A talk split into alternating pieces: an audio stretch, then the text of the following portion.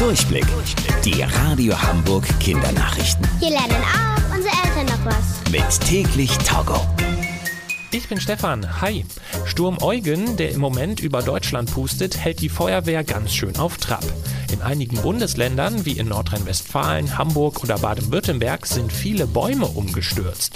Die Feuerwehrleute mussten dann die Straßen wieder freiräumen und dazu die umgestürzten Bäume mit großen Sägen in Stücke schneiden. In Nordrhein-Westfalen hat der Sturm sogar einen Lastwagen umgeweht. Dabei wurde zum Glück aber niemand verletzt. Und in der Stadt Bad Oeynhausen ist ein Klohäuschen durch die Luft geflogen. Sturm Eugen hat sich jetzt aber langsam ausgetobt und lässt wieder nach. Immer mehr SchülerInnen haben keine Lust zu lesen. Das haben Forschende herausgefunden. Viele Kinder und Jugendliche lesen oft nur, wenn sie es müssen. Außerdem ist den Forschenden aufgefallen, dass Kinder, die gedruckte Bücher lesen, besser lesen können als Kinder, die zum Beispiel auf dem Tablet Bücher lesen. Wenn ihr auch eher Lesemuffel seid, dann könnt ihr euch das Lesen selbst ein bisschen cooler machen.